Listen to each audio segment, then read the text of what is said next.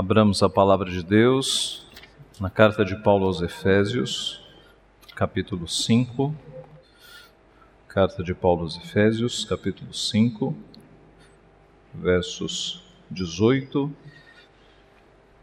até o capítulo 6, verso 9. Não vos embriagueis com vinho, no qual há dissolução, mas enchei-vos do Espírito, falando entre vós com salmos, entoando e louvando de coração ao Senhor, com hinos e cânticos espirituais, dando sempre graças por tudo ao nosso Deus e Pai, em nome de nosso Senhor Jesus Cristo, sujeitando-vos uns aos outros no temor de Cristo. As mulheres sejam submissas ao seu próprio marido como ao Senhor, porque o marido é o cabeça da mulher, como também Cristo é o cabeça da igreja sendo este mesmo o Salvador do corpo. Como, porém, a igreja está sujeita a Cristo, assim também as mulheres sejam em tudo submissas ao seu marido. Maridos, amai vossa mulher, como também Cristo amou a igreja e a si mesmo se entregou por ela, para que a santificasse, tendo-a purificado por meio da lavagem de água pela palavra, para apresentar a si mesmo igreja gloriosa, sem mácula, nem ruga, nem coisa semelhante, porém santa e sem defeito. Assim também os maridos devem amar a sua mulher como ao próprio corpo. Quem ama a esposa, a si mesmo se ama, porque ninguém jamais odiou a própria carne, antes a alimenta e dela cuida, como também Cristo faz com a igreja. Porque somos membros do seu corpo. Eis porque deixará o homem a seu pai e a sua mãe, e se unirá à sua mulher, e se tornarão os dois uma só carne. Grande é este mistério, mas eu me refiro a Cristo e à igreja. Não obstante, vós, cada um de per si, também ame a própria esposa como a si mesmo, e a esposa respeite ao marido. Filhos, obedecei a vossos pais no Senhor, pois isto é justo. Honra teu pai e tua mãe, que é o primeiro mandamento com promessa, para que te vá bem e sejas de longa vida sobre a terra. E vós, pais, não provoqueis vossos filhos a ira, mas criai-os na disciplina e na admoestação do Senhor. Quanto a vós outros, servos, obedecei a vosso Senhor, segundo a carne, com temor e tremor, na sinceridade do vosso coração, como a Cristo, não servindo à vista, como para agradar a homens, mas como servos de Cristo, fazendo de coração a vontade de Deus, servindo de boa vontade como ao Senhor e não como a homens, certos de que cada um, se fizer alguma coisa boa, receberá isto outra vez do Senhor, quer seja servo, quer livre. E vós, senhores, de igual modo, procedei para com eles, deixando as ameaças, sabendo que o Senhor, tanto deles como vosso, está nos céus e que para com ele não há acepção de pessoas. Vamos orar mais uma vez? Santo Deus, nós estamos mais uma vez diante da tua santa palavra, que é sem erros, sem falhas, que é totalmente suficiente para nos instruir no teu caminho, que é totalmente ó Pai, suficiente para regular, orientar as nossas relações, ó Pai, todas elas. Tua palavra que nos edifica, que nos mostra a tua vontade. Pedimos que o Senhor, ó Pai, pela instrumentalidade do teu Santo Espírito, desvende os nossos olhos para que nós entendamos a tua palavra e aplique a tua palavra no nosso coração. Ó Pai, dá um coração a nós um coração disposto a receber a tua palavra, um coração disposto a aprender os teus mandamentos, a fim de que nós, ó Pai, consertemos os nossos relacionamentos e vivamos de uma maneira que agrade ao Senhor. É o que nós te pedimos e te agradecemos em nome de Jesus, humildemente. Amém. Como você descreveria alguém, um crente, cheio do Espírito Santo? Qual é a imagem que você faz de um crente que é cheio do Espírito Santo? Será que alguém que passa o tempo todo no culto, como nós vemos em algumas igrejas, gritando glória, aleluia, é, braços erguidos, levantados? Será que alguém que no trabalho não para de falar das coisas de Deus e fala, fala, fala? Qual é a imagem que você faz de um crente que é cheio do Espírito Santo. Isso que eu mostrei aqui são caricaturas. Tá? Pessoa pode falar muito sobre Bíblia, sobre coisas de Deus e ter uma vida que não agrada a Deus. A pessoa num culto pode fazer, é, ter comportamentos que apontam para uma pessoa muito piedosa, mas saindo do culto pode ter uma vida totalmente longe das coisas de Deus. Essas caricaturas, de fato, não configuram, não caracterizam alguém que é cheio do Espírito Santo de Deus. O texto que nós temos aqui é um dos poucos textos na Bíblia que falam sobre esse aspecto do enchimento do Espírito, de um crente que tem a plenitude do Espírito de Deus. Nós estamos no nosso estudo cronológico, é? E agora que Paulo está preso, nós estamos nesta parte da vida de Paulo, ele está se correspondendo com as igrejas onde ele já passou. No domingo passado, nós vimos a correspondência que ele mandou aos crentes em Colossos, e hoje nós estamos vendo essa carta que ele escreveu aos crentes lá na cidade de Éfeso. Éfeso foi uma igreja, talvez a igreja em que Paulo passou mais tempo, né? por volta de um ano e meio, dois anos ele permaneceu naquela cidade. Nós temos a belíssima despedida que ele teve dos, dos presbíteros de Éfeso, em Atos capítulo 20. E ali ele fala para os presbíteros, ele diz: Eu vos protesto no dia de hoje, que jamais deixei de vos anunciar todo o conselho de Deus. Nesses meses em que eu estive com vocês, eu anunciei todo o conselho de Deus. É como se Paulo falasse. Eu falei sobre criação, sobre queda, sobre redenção. Eu falei sobre céu e sobre inferno, sobre cruz e sobre coroa, sobre vida e sobre morte. Eu anunciei todo o conselho de Deus. E agora o apóstolo Paulo preso em condições muito terríveis, porque as prisões romanas não, não tinham qualquer tipo de conforto, muito piores do que as nossas. Ele escreve uma carta aos seus irmãos lá na igreja de Éfeso. E em determinado ponto da carta, que é o verso 18, ele diz: Não vos embriagueis com vinho, no qual há dissolução, mas enchei-vos do Espírito. O que ele quis dizer aqui? Não vos embriagueis com vinho, mas enchei-vos do Espírito. Ora, a, a ideia aqui, meus irmãos, Paulo está, está querendo dizer que o crente não é aquele que se enche de vinho e vocês sabem que quando alguém se enche de vinho, fica sem entendimento, né? no qual há dissolução. Mas enchei-vos do espírito. A ideia é que alguém cheio de vinho, ele perde alguns controles, né? ele fica sem entendimento, fica sem freios para algumas coisas. O contrário é aquele que está cheio do Espírito Santo. Ele passa a ver o mundo de acordo com uma ótica mais próxima à ótica de Deus, da palavra de Deus. Se aquele que se enche com o vinho, ele perde o entendimento, o contrário é aquele que se enche com o Espírito Santo de Deus, ele ganha entendimento, ele, come, ele, ele sabe viver de uma maneira que de fato agrada a Deus. E isso vai se refletir, e nós vamos chegar lá, na sua vida como marido, na sua vida como esposa, na sua vida como pai, na sua vida como filho, na sua vida como empregado e na sua vida como patrão esse autodiscernimento de você encher-se do Espírito Santo, ao contrário de alguém que está bêbado, te dá uma lucidez, uma visão sobre a vida e os relacionamentos e sobre a vontade de Deus impressionante. É claro que quando Paulo escreve no qual há dissolução, muitos estudiosos entendem que ele também está fazendo uma referência aos rituais pagãos que aconteciam naquela época em que o vinho era utilizado, justamente para que as pessoas perdessem os freios e fizessem coisas ímpias dentro ali dos seus rituais pagãos.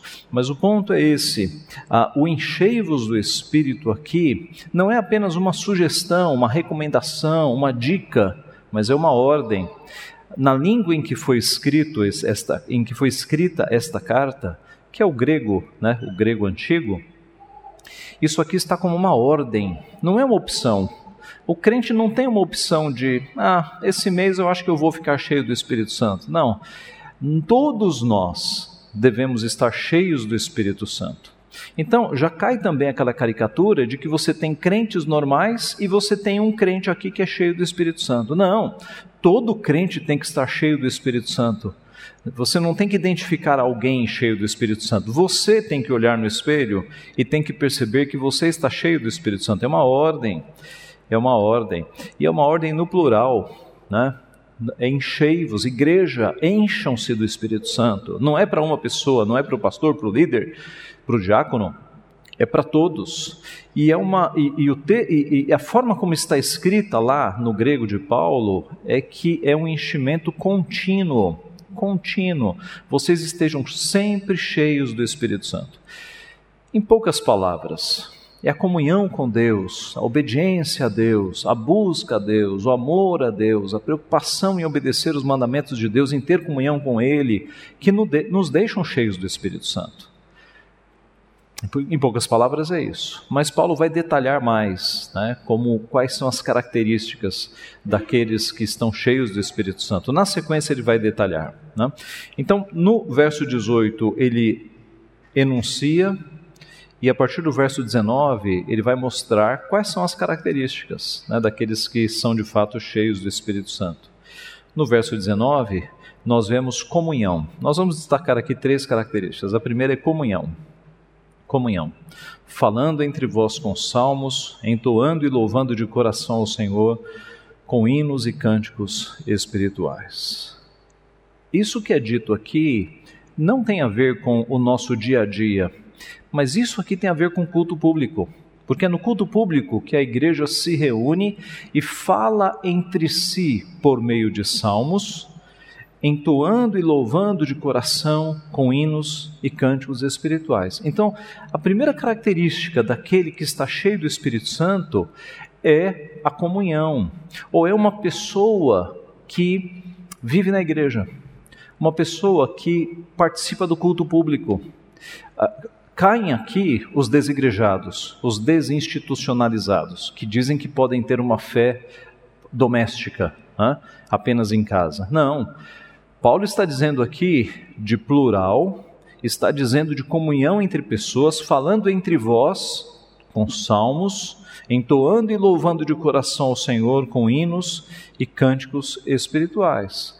Então, aquele que é cheio do Espírito Santo é aquele ou é aquela pessoa que tem comunhão com Deus e que tem comunhão com os irmãos na coletividade comunhão. Essa é a palavra-chave aqui. Você não pode ser um crente na sua casa, sozinho, sem vir à igreja, sem relacionar-se com os irmãos, sem adorar ao Senhor no dia do Senhor, no culto ao Senhor. Isso faz parte do teu crescimento espiritual, vir à igreja para, na companhia dos irmãos, adorar ao Senhor. Isso te traz crescimento espiritual.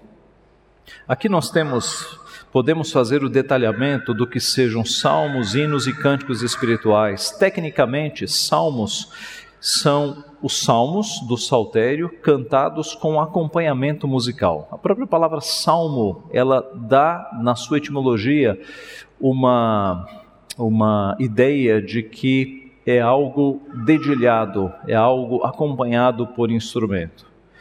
Os hinos foram louvores a Deus compostos pelos cristãos, como por exemplo alguns hinos que nós temos no Novo Testamento. Nós temos hinos espalhados no Novo Testamento. No domingo passado, uh, no sermão de Colossenses, a passagem que foi pregada apontava para um hino cristológico ali, e os cânticos espirituais é uma descrição geral de louvores com ou sem acompanhamento musical.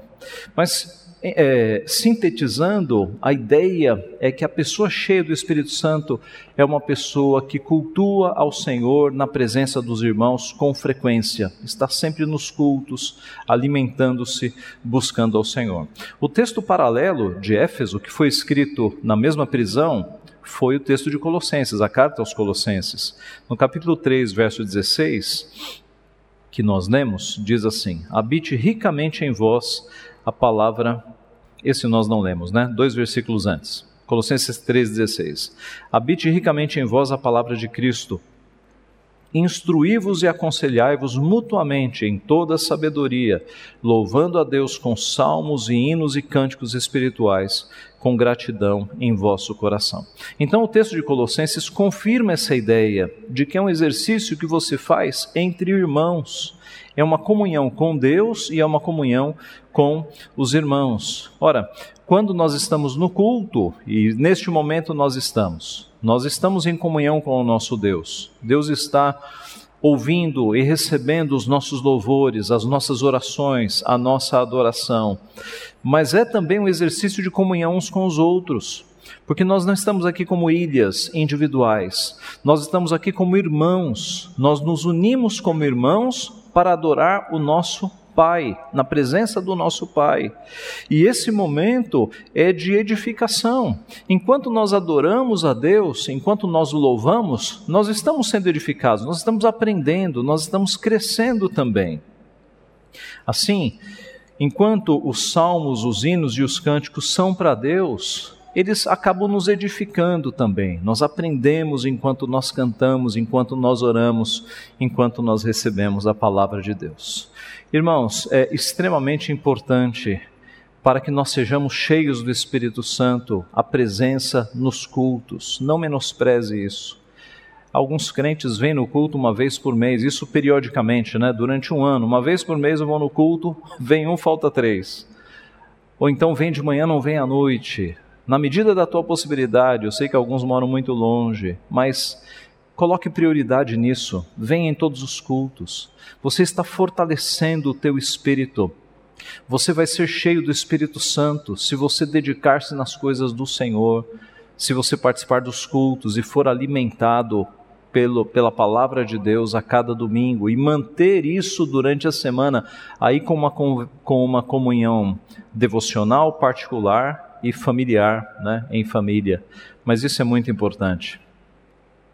Eu me lembro de um pastor da Igreja Reformada do Brasil, Kenneth Whisky, e eu passei esse vídeo para alguns de vocês né, no grupo, naquele sermão que ele fez sobre Hebreus, aquele texto que fala: Não deixemos de nos congregar, como é costume de alguns, antes façamos admoestações, tanto mais quanto vedes que o dia se aproxima. Esse versículo é muito citado, especialmente quando o pastor começa a perceber o povo faltando na igreja. Mas a riqueza desse versículo está nos versos anteriores, quando nos é apresentado ali o novo e vivo caminho que hoje nós, crentes da nova aliança, temos e que os crentes da antiga aliança não tinham. Os crentes da antiga aliança não podiam entrar no Santo dos Santos, eles podiam entrar nem no local santo, que era só dos sacerdotes. Mas nunca eles poderiam entrar no Santo dos Santos. No passado, os crentes do Antigo Testamento, eles nasciam, viviam e morriam e nunca tinham visto o que estava no Santo dos Santos.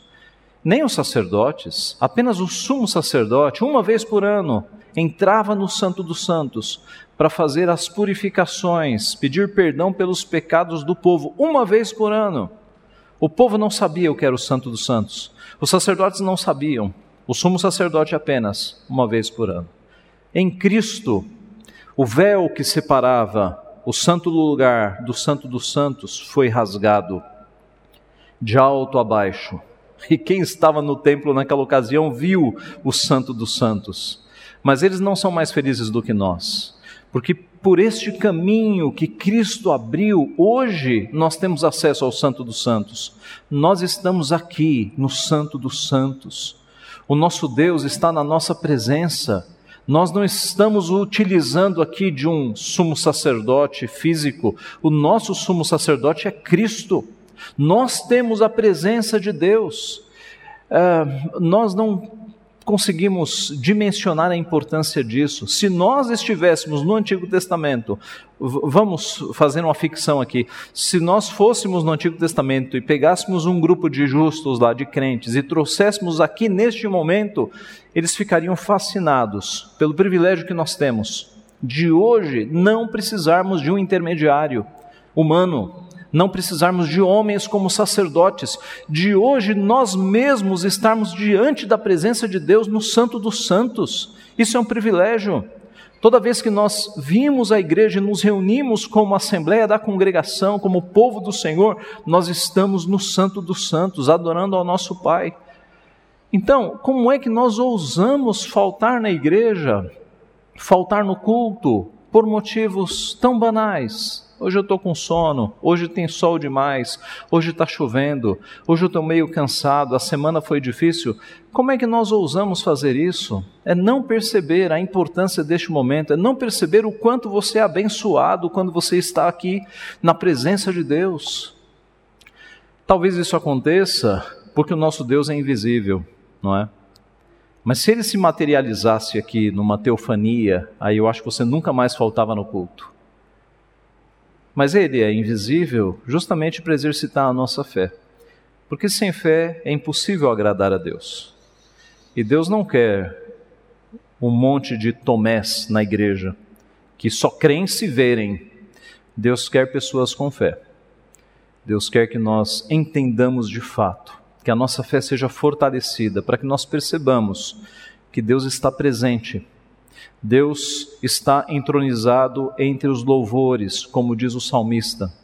Deus recebe a adoração do seu povo no momento em que nós o estamos adorando aqui na igreja. Nós estamos diante dele. Ele está invisível, mas ele está aqui. Então, que alto privilégio semanal nós temos de vir à presença de Deus para adorar o seu nome. Não menospreze isso, não menospreze.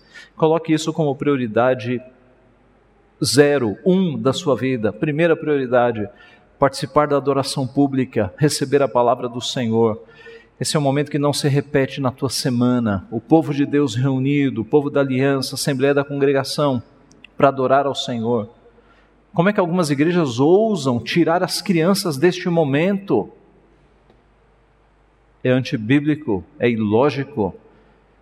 Como é que nós é, tiraríamos as nossas crianças da presença de Deus, do momento em que Deus está derramando as bênçãos sobre o seu povo. Então, como é a pessoa que é cheia do Espírito Santo? É uma pessoa que vive na igreja, adorando ao Senhor, em todos os cultos. Ela sabe que ela está diante de Deus, recebendo as bênçãos de Deus, e ela tem comunhão com Deus e com os irmãos. Em segundo lugar, o próximo versículo. Como é que é uma pessoa cheia do Espírito Santo? É uma pessoa de vida de gratidão. Primeiro, comunhão. Segundo, gratidão. Veja o verso 20. Dando sempre graças por tudo a nosso Deus e Pai, em nome de nosso Senhor Jesus Cristo. Dando sempre graças por tudo. Dando sempre graças por tudo. Uma pessoa cheia do Espírito Santo é uma pessoa grata diante de Deus. A semelhança de muitos irmãos nossos do passado. Paulo, preso, louvando ao Senhor, não apenas cantando nas primeiras prisões, mas nesta prisão escrevendo cartas de louvor e gratidão ao Senhor. Já pensaram nisso? As cartas que Paulo escreveu na prisão não são cartas amarguradas, vitimistas, né? como alguns de nós escreveríamos. São cartas de adoração, de gratidão, de louvor, de fazer com que os crentes se alegrem. Alegrai-vos no Senhor, outra vez vos digo, alegrai-vos aos filipenses. Aqui, dando sempre graças a Deus. Paulo está preso, está numa prisão fétida, terrível, úmida, fria. E ele está dizendo: deem sempre graças a Deus por tudo, sempre deem graças a Deus por tudo. É muito ruim quando você convive com uma pessoa ou conversa com uma pessoa que é murmuradora. Né? O contrário da gratidão é a ingratidão. E a ingratidão, ela pode ser silenciosa, quando a pessoa é ingrata só no seu coração, ou ela pode ser barulhenta, quando a pessoa é murmuradora. Né? Então a ingratidão, ela se manifesta publicamente pela murmuração. E quem já trabalhou com pessoas murmuradoras sabe como isso é terrível. Nada está bom. Ah, hoje está sol demais. Ah, hoje está chovendo. Hoje está meio clima. Nunca nada está bom. Nunca nada está bom. Só reclama, reclama, reclama, reclama. terrível. Um crente não pode ser assim. O crente tem que ser grato a Deus, graças a Deus que está sol, graças a Deus que está chovendo, precisamos de chuva, graças a Deus que o clima está dessa forma. Uh, abaixo de 5 graus abaixo de zero, graças a Deus, como é bom sentir o frio, espero que neve. O crente é sempre grato, é sempre grato. Porque quando nós somos ingratos, nós estamos reclamando da administração de quem? de Deus. É como se nós disséssemos: Ei, o Senhor não sabe o que está fazendo aqui. Quando você olha para a tua vida e começa a reclamar da tua vida, é como se você dissesse para Deus: Senhor, o Senhor não sabe o que está fazendo com a minha vida. Nós nos atreveríamos a verbalizar isto com palavras? Acho que não, mas nós o fazemos com os nossos pensamentos quando nós temos uma vida de reclamação, de murmuração. Então sejamos gratos está doente, agradeça a Deus porque você não morreu ainda. Agradeça a Deus porque você tem hospital. Agradeça porque você tem convênio. Se não tem convênio, agradeça porque você está no SUS, porque você tem remédio, porque você tem uma pessoa do teu lado no hospital. Quantos que estão sozinhos no hospital? Agradeça, não fique olhando as coisas ruins, olhe as bênçãos que vêm no meio das tribulações e das tempestades. Agradeça, porque é nas tribulações que nós nos aproximamos mais de Deus. A nossa tendência é quando está tudo bem, a gente se afasta um pouco, não é? Então tenha um coração grato. Eis o retrato de uma pessoa cheia do Espírito Santo, uma pessoa que sempre está tudo bom. Eu vou visitar algumas pessoas da igreja, que estão doentes, passando por necessidades, e eu chego lá, minha irmã, tudo bem? Pastor, tudo bem, graças a Deus. graças a Deus. Essas são pessoas cheias do Espírito Santo, que não vivem a reclamar, mas vivem a agradecer. Olham sempre as bênçãos de Deus no meio das tempestades. Este é, de fato, o perfil de uma pessoa que está cheio do Espírito Santo, que entendeu que tudo que vem de Deus é bom, até as situações difíceis, elas são boas, elas nos, elas nos treinam, elas nos amadurecem, elas nos dão forças, elas nos ajudam e nos preparam para lutas maiores e para ajudar pessoas que estão passando por essas lutas. A pessoa que é cheia do Espírito Santo é grata, ela é assim. A palavra de Deus nos diz isso em outros lugares, não é? É, Paulo escrevendo aos Tessalonicenses, capítulo 5, verso 18: Em tudo dai graças, porque esta é a vontade de Deus em Cristo Jesus para convosco. O salmista, numa poesia maravilhosa, bendize, a minha alma, ao Senhor, alma, fale bem de Deus. E tudo que há em mim, bendiga ao seu santo nome. Bendize, ó minha alma, ao Senhor, alma, fale bem de Deus.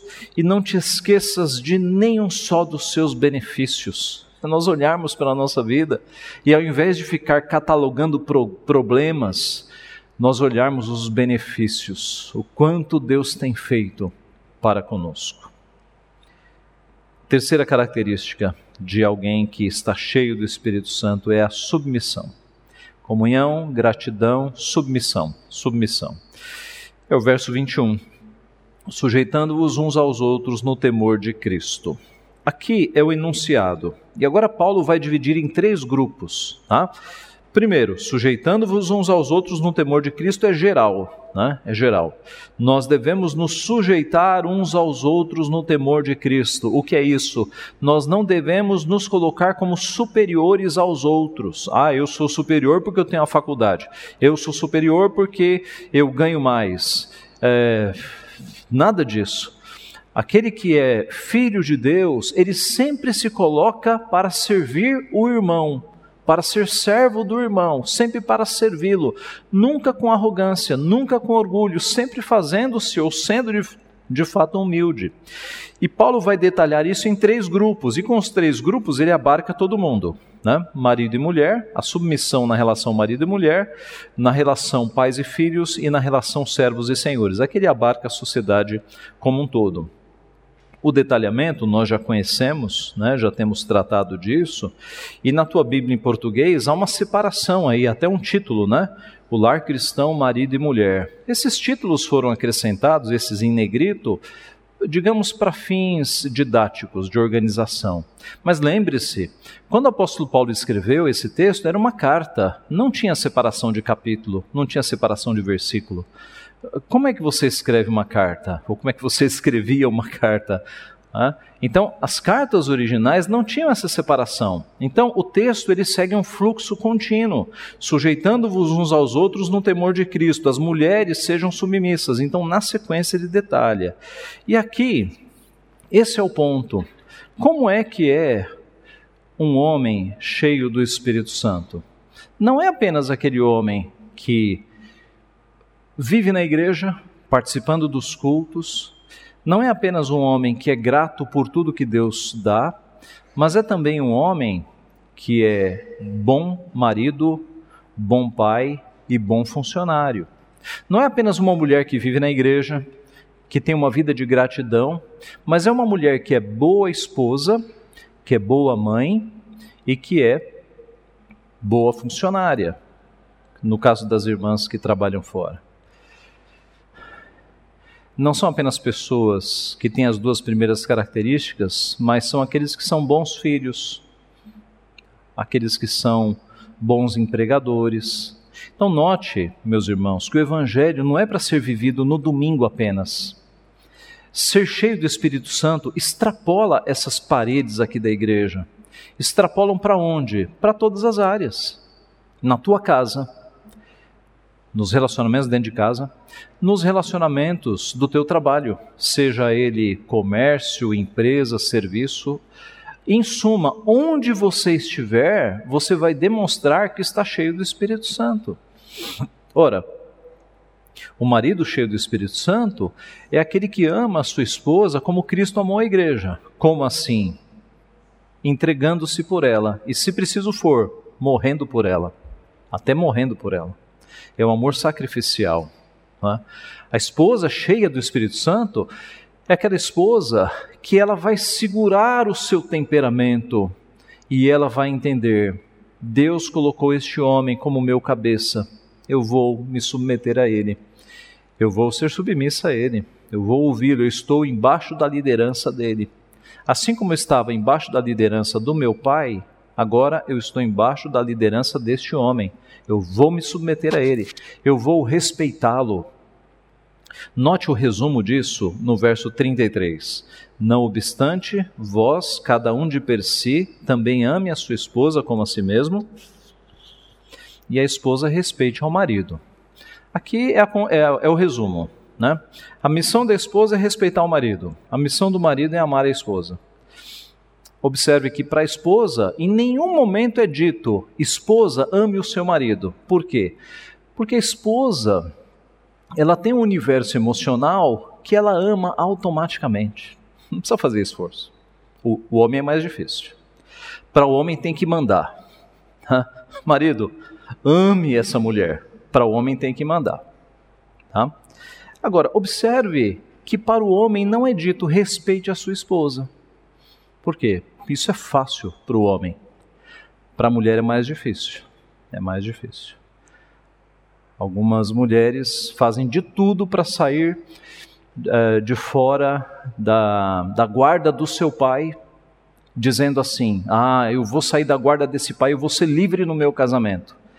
E aí não admitem se submeter ao seu marido acham que no casamento tem uma liberdade para fazer o que quiser, como se fossem seres autônomas. Deus não as projetou desta forma. Deus fez as mulheres para sempre estarem embaixo da guarda de um cabeça, seja pai, seja marido, goste você ou não. Foi assim que Deus projetou.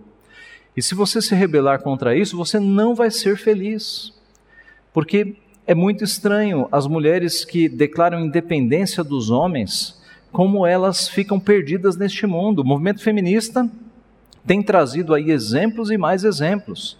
Meus irmãos, nenhuma mulher ela é feliz uh, vivendo de acordo como o feminismo quer que elas vivam. A felicidade de uma mulher está no caminho que Deus projetou para as mulheres sendo submissas, sendo protegidas por alguém que é mais forte. Deus fez os homens mais fortes fisicamente, não foi sem objetivo.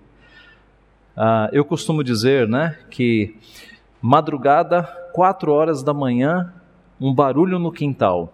O que, que a esposa faz? Ela se troca e vai resolver o problema, ela cutuca o marido. Ei, um barulho no quintal.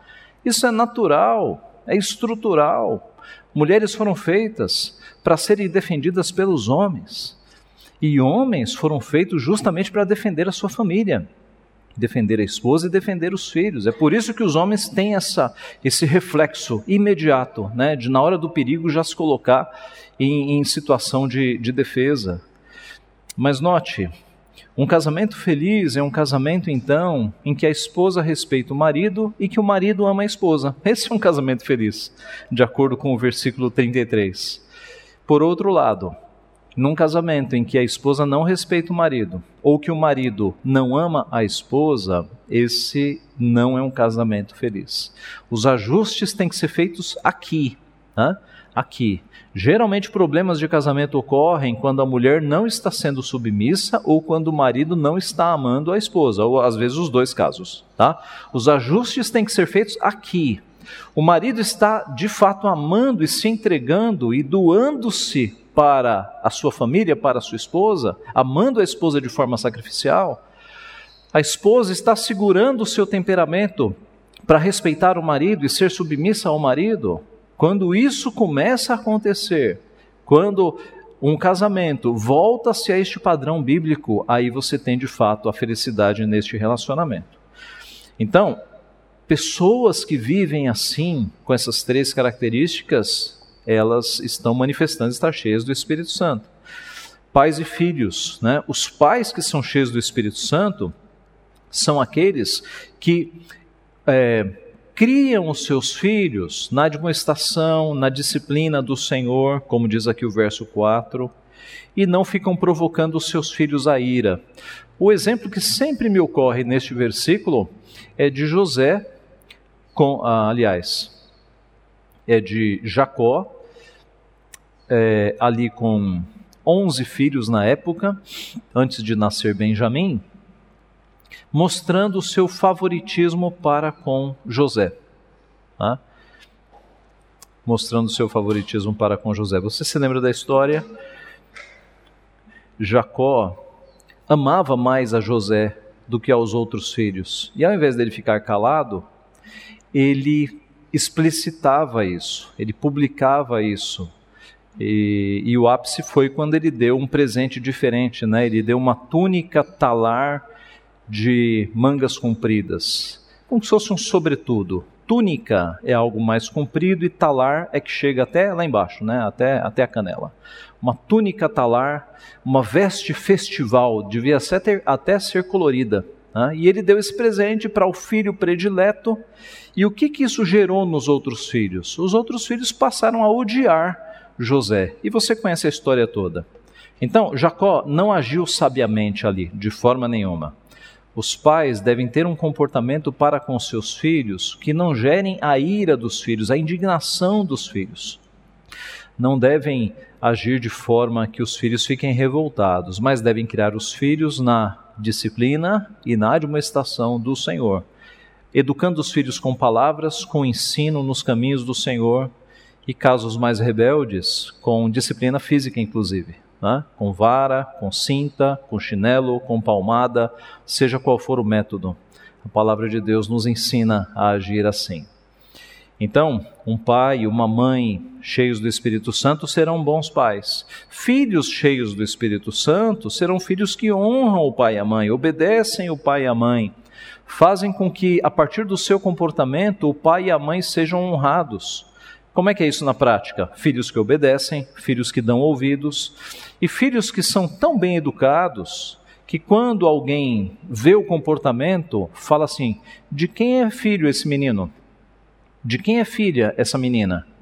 Ah, é, é lá do José da Silva. Poxa, impressionante. Educou bem. Honra. Honra teu pai e tua mãe. Tá? Obediência, comportamento, educação, que depois trazem honra. E por fim, servos e senhores. Um funcionário cheio do Espírito Santo, um crente cheio do Espírito Santo, ele vai ser um excelente funcionário Tá? Em alguns restaurantes você tem lá a plaquinha de funcionário do mês, não tem o funcionário da semana? Aquela plaquinha deveria estar sempre ocupada por um crente, sempre, sempre. Nós, na nossa vida profissional, como empregados, como prestadores de serviço, nós como funcionários ser, deveríamos ser sempre os melhores funcionários. Aqueles que chegam na hora ou antes da hora e aqueles que fazem o serviço durante o dia de maneira excelente, sem precisar de cobranças, apresentam né, a resposta pelo teu salário de forma excelente. No passado houve épocas em que era assim. Houve épocas em que os escravos, na época da escravidão, primeiros séculos da igreja, os escravos preferidos eram os crentes, porque os crentes haviam, é, de fato, aprendido o conceito. Eles serviam não como quem servia a homens, mas eles serviam como quem serve a Cristo. E eles obedeciam, e eles faziam até mais do que era pedido. Os tempos passaram, nós não estamos mais na escravidão, graças a Deus, mas nas nossas relações empregatícias, nós deveríamos ser sempre os melhores funcionários, aqueles que apresentam o melhor serviço, no melhor prazo, né? que não enrolam no trabalho, em que a liderança olha para nós e fala: funcionário exemplar, funcionária exemplar, é crente, é crente. Você já percebeu o resultado disso no aspecto contrário? Né? Alguém que dizendo-se ser crente, ou sendo crente mesmo, é péssimo funcionário, só chega atrasado, não faz nada direito, fica matando o serviço, o chefe sai da sala, para de trabalhar. Qual é a opinião dessa liderança sobre essa pessoa? Olha lá, o crente me dando problema de novo. Se diz até, até se diz crente. Nunca vou querer ser dessa igreja. Os irmãos percebem o dano, o prejuízo que o evangelho leva, né? O evangelho é difamado por conta de pessoas que, dizendo-se crentes, não fazem nada direito, são péssimos funcionários. Então, essa é uma área da nossa vida de testemunho, em que nós devemos agir com toda excelência, não servindo a homens, mas servindo a Cristo, fazendo o melhor para Cristo. E aqueles que são empregadores, que têm alguma posição de chefia, de liderança na empresa, no comércio, seja onde for, devem também sempre se lembrar de que eles estão servindo a Cristo, não devem tratar funcionários com ameaças, devem entender que, da mesma forma, o seu. A, a sua vida, o seu, digamos, o seu procedimento, ele também está apontando para Cristo. De forma que aqueles que estão embaixo da tua supervisão olhem para você e falem: puxa, esse crente é de fato um belíssimo chefe alguém que respeita, alguém que compreende, alguém que é justo nas tratativas. Tudo isso glorifica o nome de Deus, irmãos. O ponto é, nós não devemos viver apenas aqui na igreja no domingo como pessoas que são filhos de Deus, mas a semana inteira em todos os nossos relacionamentos. Então, concluindo, ser cheio do Espírito Santo, uma pessoa cheia do Espírito Santo, não é aquela figura caricata, né, de alguém que na igreja fica tendo manifestações de, de expressão, ou que durante a semana fica apenas falando de coisas de Deus, mas é muito mais abrangente do que isso. A pessoa que é cheia do Espírito Santo será uma pessoa de comunhão com Deus e com os outros, vivendo na igreja para adorar e cultuar o Senhor é uma pessoa que na sua vida inteira é grata. Ela sempre olha para Deus e agradece em quaisquer situações, dando sempre graças por tudo na sua vida. E é uma pessoa que em todos os relacionamentos, ela é submissa a Deus e ela se submete àquelas lideranças que Deus colocou ao seu redor, fazendo tudo para glorificar o nome de Deus, vivendo uma vida que gera glória ao Senhor. Que Deus nos abençoe que nós não identifiquemos pessoas cheias do Espírito Santo ao nosso redor, mas que todos nós, numa vida de comunhão, de obediência ao Senhor, estejamos sempre cheios do Espírito Santo, todos nós, a fim de que o nome de Deus seja glorificado e o seu evangelho avance ainda mais por sobre a terra. Que ele nos abençoe. Amém.